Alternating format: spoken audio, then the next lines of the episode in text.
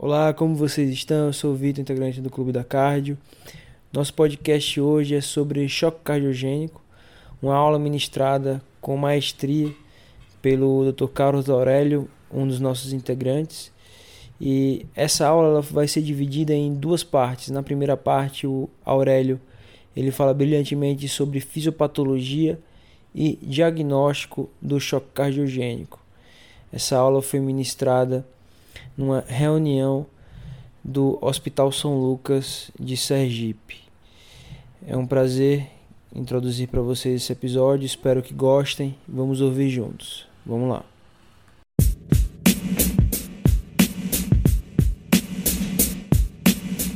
Boa noite a todos. Né? Com, com, muito prazer, nós vamos dar início a mais uma reunião magna, né? a reunião de número 1460 e hoje, com o prazer, o privilégio de ter aqui mais uma vez o Dr. Carlos Aurélio Santos Aragão, que já participou dessa reunião como estudante né, de medicina, já participou como ainda na sua formação especialista e agora já vem na sua formação completa, né? Quer dizer, como, é, especialista tanto pelo Instituto Dante Pazanese de Cardiologia, com pós-graduação pela, pela Universidade de São Paulo. Eu, eu aqui gostaria de, receitar também o privilégio de ter participado da banca dele, onde ele foi muito elogiado pelas duas instituições, né?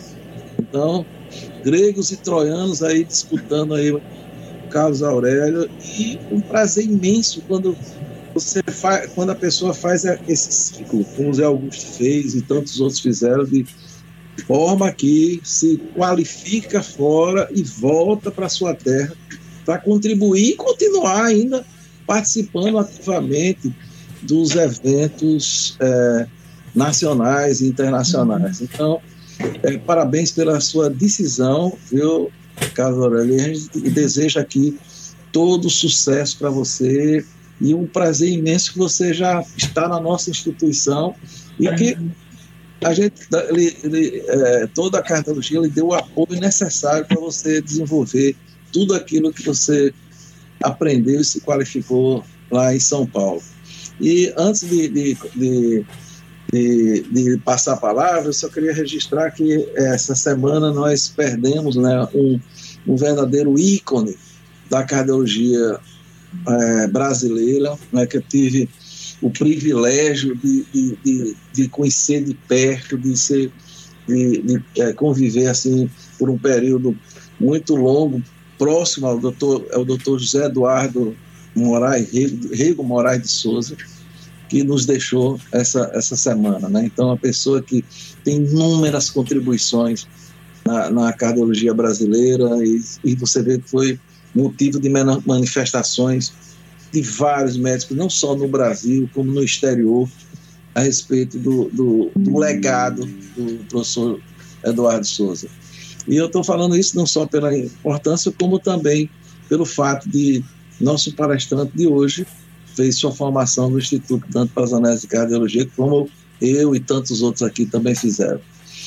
Carlos Aurélio, a tela é sua. Pronto, professor, muito obrigado.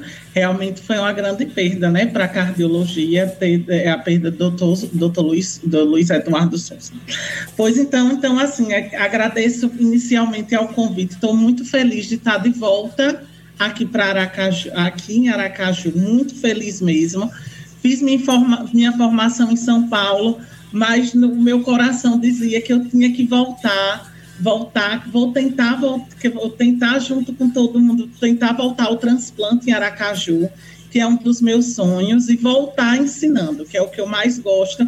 No meu primeiro dia de trabalho aqui em Aracaju, eu já estou dando aula e com maior orgulho, porque eu participei dessa reunião magna como estudante, participei na minha época de formação lá em São Paulo e agora estou participando como cardiologista e cardiologista da instituição. Então, para mim é uma honra muito grande e agradeço muito ao convite.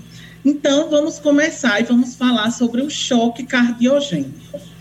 O que é o choque cardiogênico? O choque cardiogênico ele é uma síndrome de hipoperfusão tecidual secundária, uma desordem cardíaca primária na ausência de hipovolemia. Ou seja, a gente tem uma desordem cardíaca que, por algum motivo, levou a uma redução de, de volume sistólico e, consequentemente, levou a uma hipoperfusão tecidual sistêmica, isso na ausência de hipovolemia. A sua incidência é imprecisa, basicamente por dois motivos: devido à subnotificação e diagnósticos errôneos. Porém, registros dos Estados Unidos dos últimos 15 anos de UTIs gerais mostra que a proporção de choque cardiogênico nos últimos 15 anos praticamente dobrou. A principal causa de choque cardiogênico continua sendo o infarto agudo do miocárdio, né? O choque cardiogênico pós-infarto, sendo que 10% dos infartos agudos do miocárdio com supra-DST e 2,5% dos infartos sem supra desnivelamento do segmento ST evoluem com choque cardiogênico. A mortalidade do choque cardiogênico continua sendo alta, mesmo com a evolução da monitorização e das terapias implementadas no choque, no choque cardiogênico. A mortalidade continua alta, girando em torno de 50%. E os dados mais atuais da literatura mostram para a gente que, se sistematizarmos a monitorização e o tratamento do choque cardiogênico baseado em algoritmos, a gente pode melhorar o desfecho do paciente com choque cardiogênico. Esse estudo publicado no New England mostra para a gente que, mesmo com a evolução do tratamento, com a evolução da monitorização no paciente chocado, a mortalidade do choque cardiogênico continua sendo alta, uma mortalidade que gira em torno de 50%, mostrando para a gente que choque cardiogênico é uma doença muito grave e uma doença em que tempo é primordial tempo é o nosso grande vilão que a gente tem que tirar o tempo como, como esse vilão e ser o mais precoce possível nas estratégias terapêuticas, como viremos mais adiante. Então, qual é o passo a passo para a gente avaliar um paciente chocado e como tratar? A primeira coisa que a gente deve saber é se o paciente realmente está chocado. Nós sabemos que choque é quando o sistema circulatório ele tem dificuldade de levar adequadamente oxigênio para os tecidos. Ou seja, é um colapso circulatório que dificulta o oxigênio chegar aos tecidos, levando a uma hipoperfusão tecidual, alterações metabólicas, disfunções mitocondriais. Mas aqui no choque cardiogênico, a causa desse colapso circulatório é justamente uma disfunção cardíaca primária, na ausência de hipovolemia. O diagnóstico clássico de choque cardiogênico, ele é baseado em critérios clínicos e critérios hemodinâmicos. Tanto os critérios clínicos como os critérios hemodinâmicos são critérios que levam aos achados de congestão e de redução do débito cardíaco.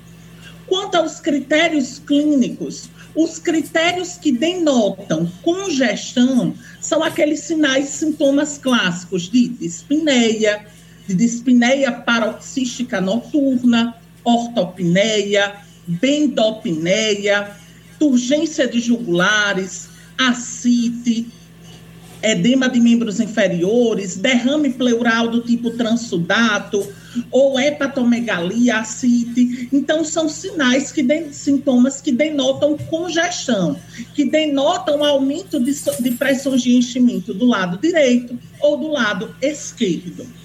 E os sinais e sintomas que denotam redução do débito cardíaco são sinais de hipoperfusão tecidual indo da cabeça aos pés, confusão mental, síncope, descendo, a pressão arterial convergente, que é aquela PA pinçada, descendo, aquela famosa runheira abdominal, que é quando o paciente está nauseando, tem vômitos, dor abdominal, né? Descendo oligúria, redução de diurese, piora de função renal, são sinais de hipoperfusão tecidual. Outros sinais clínicos: a pele fria, pegajosa, o pulso filiforme, são sinais de hipoperfusão.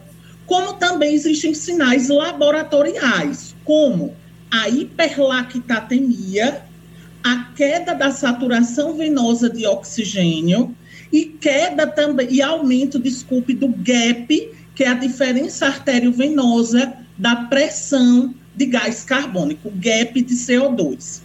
Aqui eu destaco o lactato para o diagnóstico do choque cardiogênico. Nós sabemos que o paciente com insuficiência cardíaca mais crônica é um paciente que ele tem um sistema mais adaptado para converter o metabolismo aeróbico em anaeróbico, ou seja, o paciente com insuficiência cardíaca, ele demora mais, o paciente com insuficiência cardíaca crônica, adaptado, ele demora para atingir o limiar anaeróbio, ou seja, ele demora para converter metabolismo aeróbico em metabolismo anaeróbico e, consequentemente, demora para elevar o lactato. Por isso que os parâmetros laboratoriais mais importantes e mais precoces antes do lactato é a saturação venosa central de oxigênio reduzida e o gap de CO2 mais aumentado, porque eles denotam o aumento da extração de oxigênio. Tá certo? A gente, eu comparo muitas vezes o paciente com insuficiência cardíaca crônica com o paciente atleta de alta performance. O paciente com insuficiência cardíaca crônica é um paciente que já está adaptado e ele demora para converter o metabolismo aeróbico em anaeróbico. Ele demora, ou seja, os limiares anaeróbios dele, por exemplo, num teste cardiopulmonar, os limiares anaeróbios são mais tardios. E o paciente atleta de alta performance também, ele demora para atingir os limiares anaeróbios. Qual é a diferença do atleta de alta performance para o paciente com insuficiência cardíaca? É sua capacidade funcional. O VO2 pico do paciente com insuficiência cardíaca, ele é muito menor do que um paciente atleta de alta performance.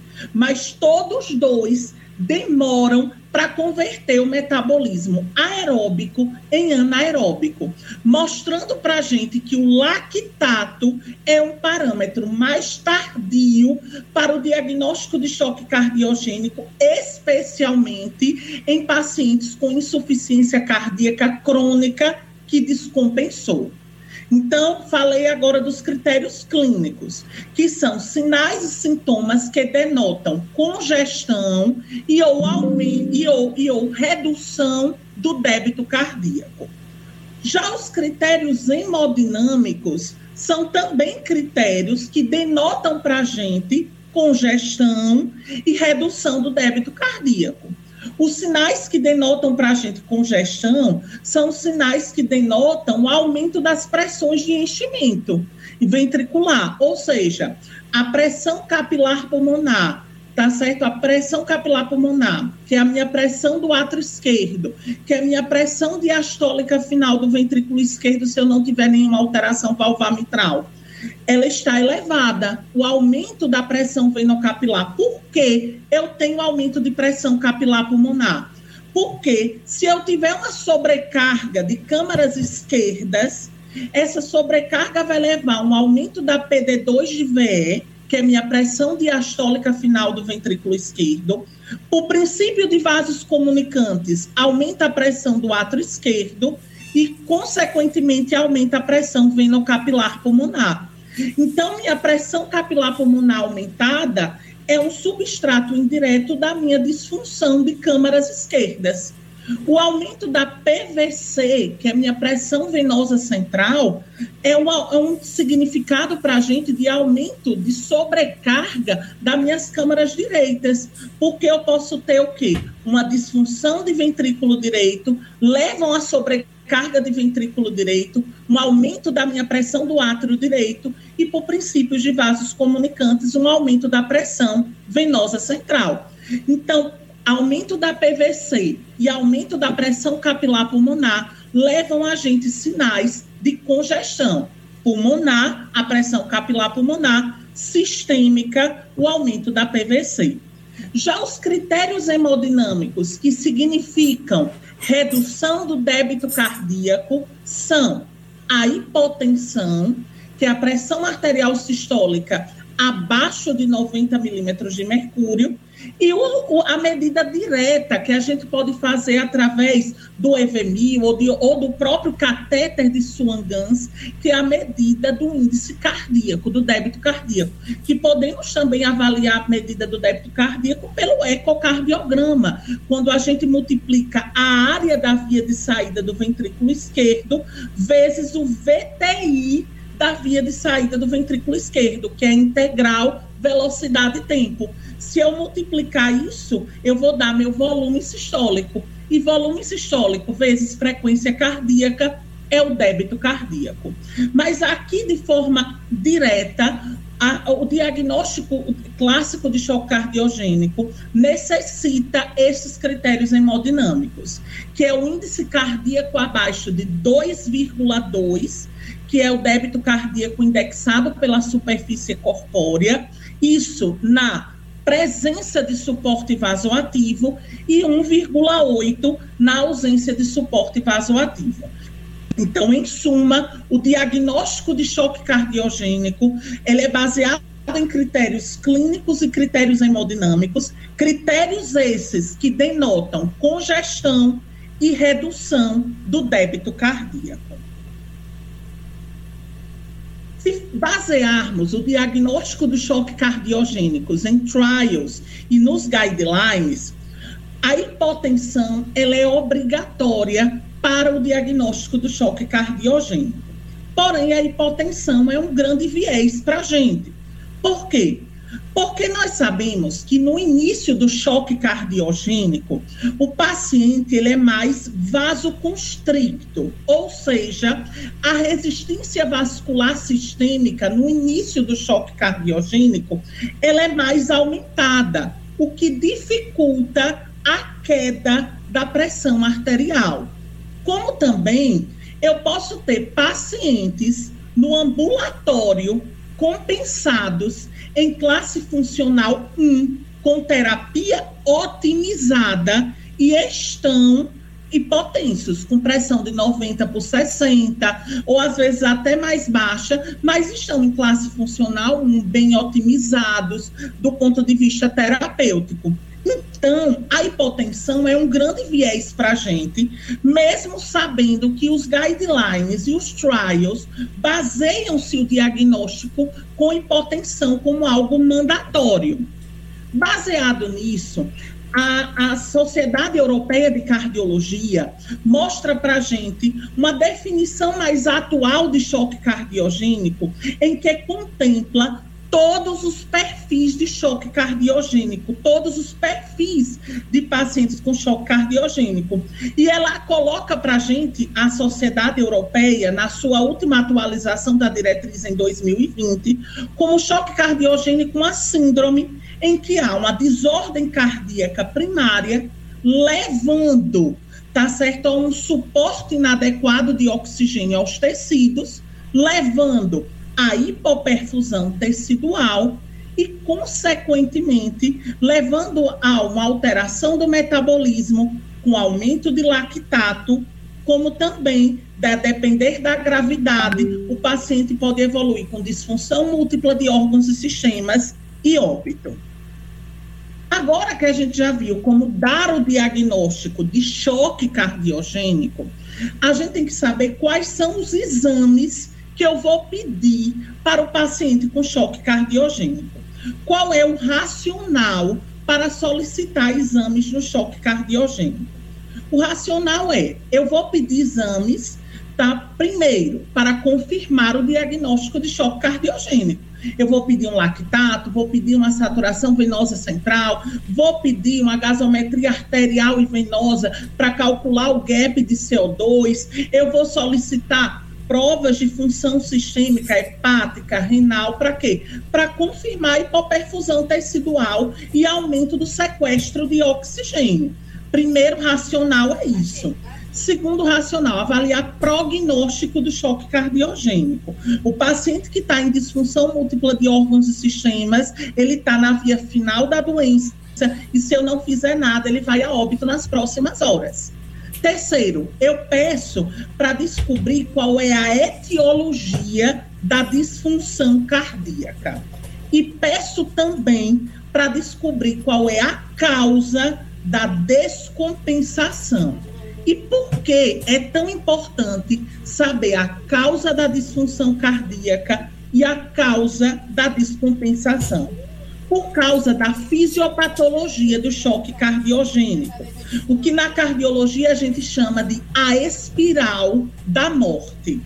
Se o paciente ele tem uma redução do volume sistólico do meu stroke volume, consequentemente meu paciente vai ter hipotensão e essa hipotensão leva à hipoperfusão coronariana. E com a hipoperfusão coronariana, meu paciente vai ter isquemia e essa isquemia piora a função cardíaca. Como também, por, como também se eu tiver uma redução do stroke volume, do meu volume sistólico, para eu compensar essa redução do volume sistólico, eu vou ter uma vasoconstricção periférica. E essa vasoconstricção periférica leva a um aumento da resistência vascular sistêmica.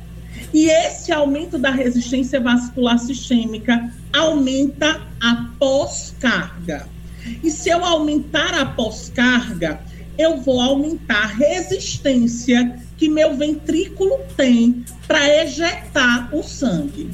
Consequentemente, se eu tiver um aumento da pós-carga, eu pioro a performance cardíaca, porque eu dificulto a ejeção do meu sangue. Como também é importante a gente salientar que se eu tiver um aumento da pós-carga por aumento da resistência vascular sistêmica, eu vou ter um aumento da pressão diastólica final do ventrículo esquerdo, por princípio de vasos comunicantes, aumento da pressão do átrio esquerdo e, consequentemente, aumento de pressão venocapilar pulmonar. Se eu tenho um aumento da pressão venocapilar pulmonar, eu tenho um aumento da pressão hidrostática no leito venocapilar pulmonar. Com o aumento da pressão hidrostática, eu tenho extravasamento de líquido para os espaços intersticiais e alveolares do pulmão, levando a um edema pulmonar. E este edema pulmonar leva o paciente à hipoxemia. Hipoxemia piora a performance cardíaca. Então, se não interrompermos essa espiral, meu paciente invariavelmente evoluirá a óbito. Baseado nisso, nessa evolução da doença, existe esta nova classificação de choque cardiogênico, que é uma classificação baseada nos estágios, na evolução da doença.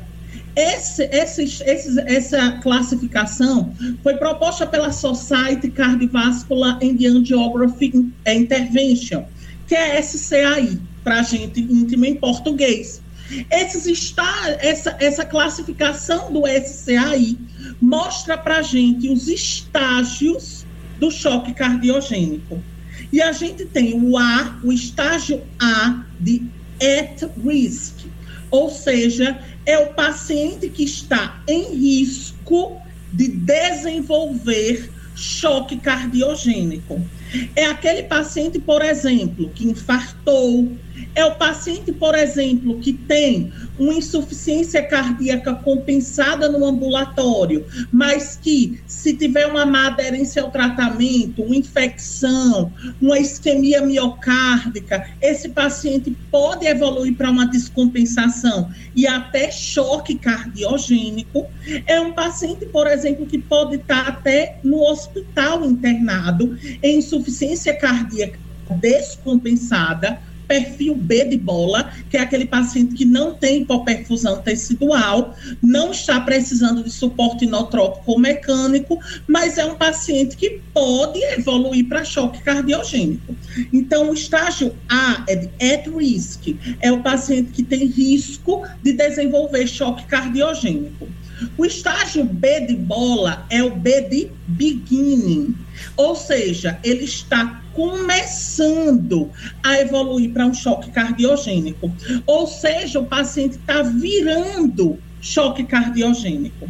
Esse estágio B é aquele paciente que está taquicárdico, hipotenso, mas ele ainda não tem sinais e sintomas de hipoperfusão tecidual, que é o estágio C de casa. O estágio C de casa é o, é o choque cardiogênico clássico, classic. Então, esse C de clássico é porque eu tenho já sinais de hipoperfusão tecidual. Eu já tenho alterações laboratoriais como hiperlactatemia, eu já tenho queda da saturação venosa central de oxigênio, tenho aumento do gap de CO2, já tenho piora de função renal secundária à hipoperfusão tecidual, já tem, por exemplo, uma hepatite por hipoperfusão hepática. Então, esse choque cardiogênico é o choque cardiogênico clássico. Já o estágio D de dado é D de deterioring, é aquele paciente que está deteriorando, piorando o quadro clínico. É aquele paciente que, mesmo com suporte inotrópico, mesmo com suporte até mecânico, ele está piorando ele está evoluindo com piora de, função, de funções orgânicas e sistêmicas. Esse paciente está piorando o quadro clínico a despeito de suporte inotrópico ou mecânico. E o estágio E é aquele extremes, é aquele extremo do choque cardiogênico. É aquele paciente que já está com disfunção múltipla de órgãos e sistemas, é o paciente que teve uma morte súbita abortada. Esse paciente ele está gravíssimo. No estágio D de dado e no estágio E, se eu não aumentar o suporte nas próximas horas, o paciente vai evoluir para óbito.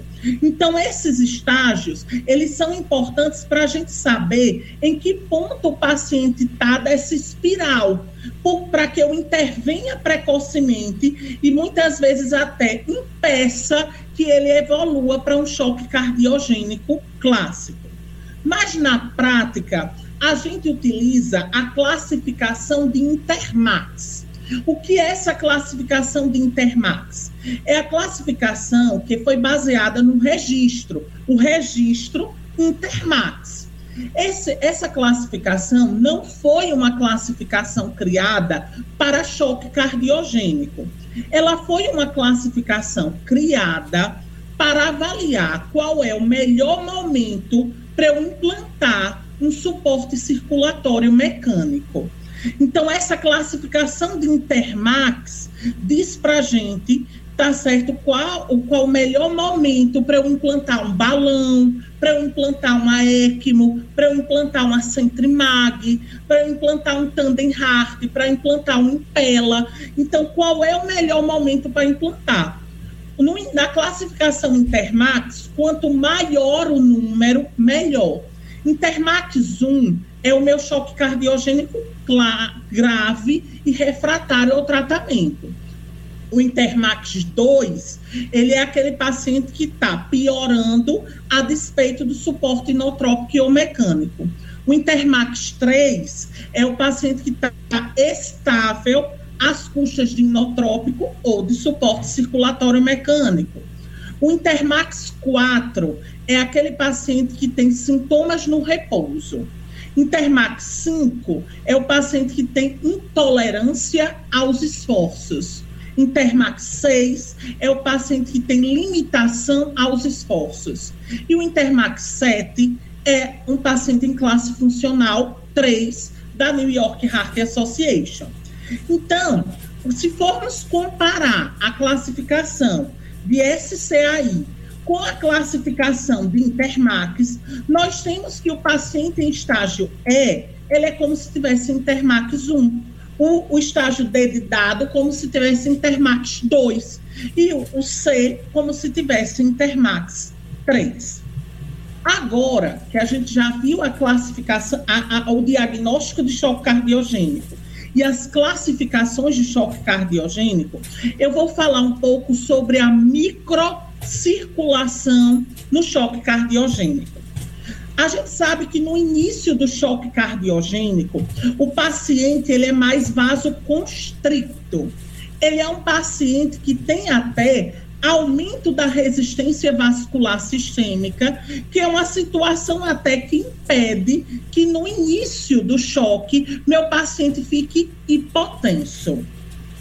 Mas com o avançado choque, principalmente nos estágios C, D e E, que são os estágios finais e mais graves do choque cardiogênico, meu paciente ele é mais vasodilatado tendo até formação de microtrombos, acidose metabólica, alteração da função mitocondrial, fazendo com que essa, esse final do choque cardiogênico, esses estágios C, D e E, o paciente tenha uma síndrome de resposta inflamatória sistêmica, uma CIRS, tá certo? E essa CIRS vai exacerbar a disfunção miocárdica, levando o meu paciente à disfunção múltipla de órgãos e sistemas e óbito. Esse estudo publicado no JACC em 2019 mostra para gente a, a, a mortalidade intra-hospitalar a depender do estágio do choque cardiogênico, baseado pela, pela, pela estratificação do SCAI, da Society Cardiovascular and Angiography Interventions e mostra para a gente que o estágio E, que é aquele estágio do extremes, é aquele paciente que está no extremo do choque cardiogênico, tem uma maior mortalidade intra-hospitalar. Agora, a gente vai falar sobre as etiologias do choque cardiogênico. Então, para a gente falar de etiologias, a gente tem que saber que quando a gente tem insuficiência cardíaca descompensada, eu posso estar diante de uma insuficiência cardíaca aguda de novo, que quando meu paciente nunca teve quadro de insuficiência cardíaca e descompensou abruptamente e evoluiu com uma IC aguda de novo, porque é nova, uma insuficiência cardíaca nova, ou eu estou diante de uma insuficiência cardíaca crônica descompensada. No caso da insuficiência cardíaca aguda, de novo, a principal causa, que é inclusive a principal causa de choque cardiogênico, é o infarto agudo do miocárdio. Nas seis agudas, de novo, a principal causa é o infarto agudo do miocárdio. E quando estamos diante de um choque cardiogênico pós-infarto, a gente tem que pensar numa disfunção aguda do ventrículo esquerdo, no choque ou até no infarto do ventrículo direito e nas complicações mecânicas do infarto. Que essas complicações mecânicas podem ser uma insuficiência mitral aguda secundária à rotura de músculo papilar, pode ser uma comunicação interventricular pós-infarto ou até de uma ruptura de parede do ventrículo esquerdo. Ou seja, se estivermos diante de um choque cardiogênico pós-infarto, é primordial a presença do ecocardiograma, para que a gente avalie esses diagnósticos diferenciais, complicações mecânicas, infarto do VD e disfunção aguda do ventrículo esquerdo. Existem outras causas de insuficiência cardíaca aguda, de novo, como Takotsubo, miocardite fulminante, depressão miocárdica por sepse, mas a principal causa continua sendo o choque cardiogênico pós-infarto. Mas podemos ter também uma insuficiência cardíaca crônica descompensada. E por que é tão importante a gente saber se, está, se nós estamos diante de um choque cardiogênico secundário a uma IC crônica descompensada ou de uma IC aguda de novo? Porque a fisiopatologia dos dois são, as fisiopatologias são completamente diferentes. O paciente que tem choque cardiogênico pós-infarto é um paciente mais inflamado, ele tem mais citocinas circulantes, ou seja, é um paciente mais vasodilatado. É um paciente que pode não tolerar muito a introdução de vasodilatadores como já na IC crônica descompensada, eu tenho um paciente que, como ele tem insuficiência cardíaca crônica, é um paciente que tem uma exacerbação do sistema neurohormonal. É um paciente que tem o sistema renina-angiotensina-aldosterona mais exacerbado, tem o sistema arginina-vasopressina mais exacerbado, e, consequentemente, é um paciente mais vasoconstricto.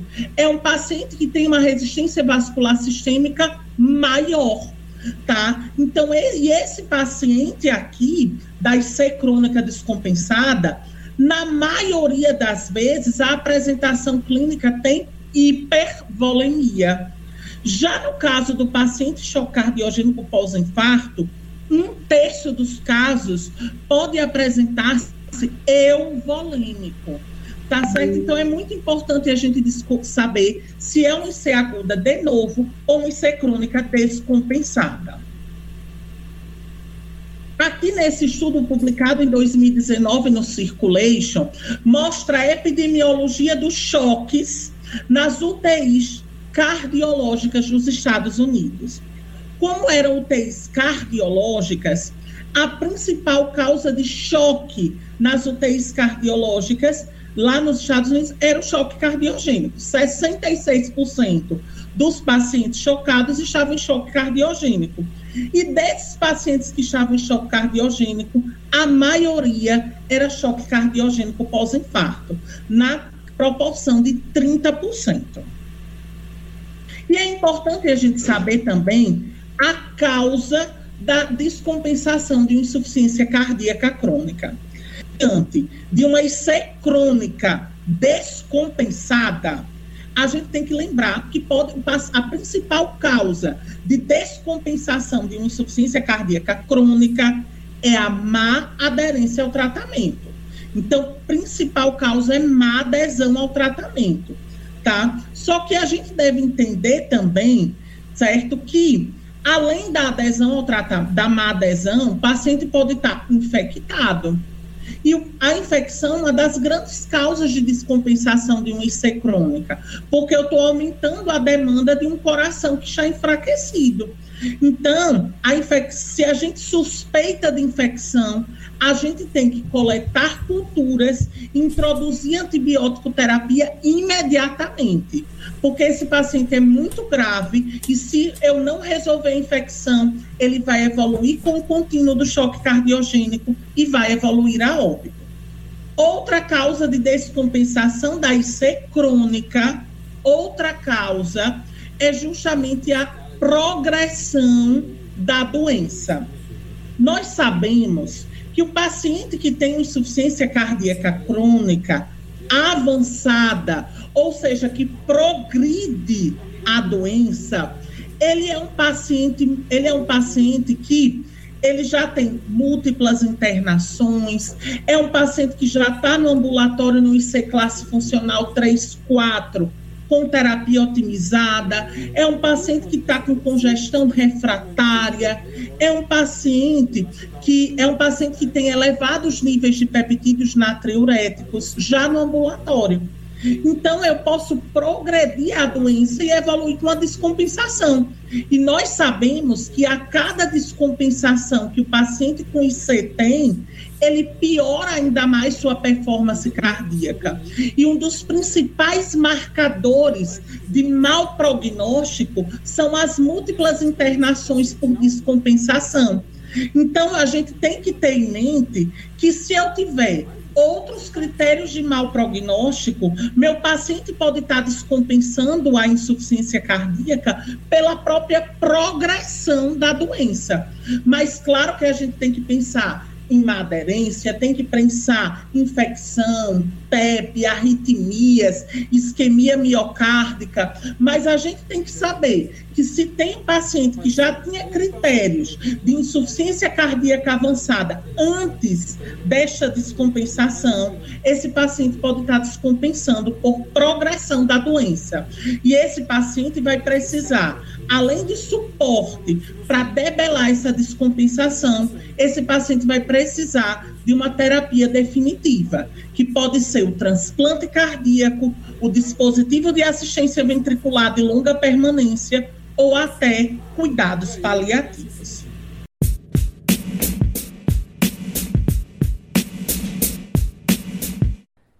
É isso aí, gente. Nessa primeira parte, o Aurélio ele falou bastante sobre fisiopatologia, os aspectos relevantes para a prática, sobre diagnóstico, afinal, para a gente tratar esse paciente grave da forma adequada, nós temos que fazer um diagnóstico correto, tanto da síndrome choque cardiogênico, quanto dos fatores reversíveis, dos fatores desencadeantes desse processo fisiopatológico. Foi realmente muito bom, muitos pontos de aprendizado e fiquem de olho que nós teremos a segunda parte dessa aula nos próximos episódios.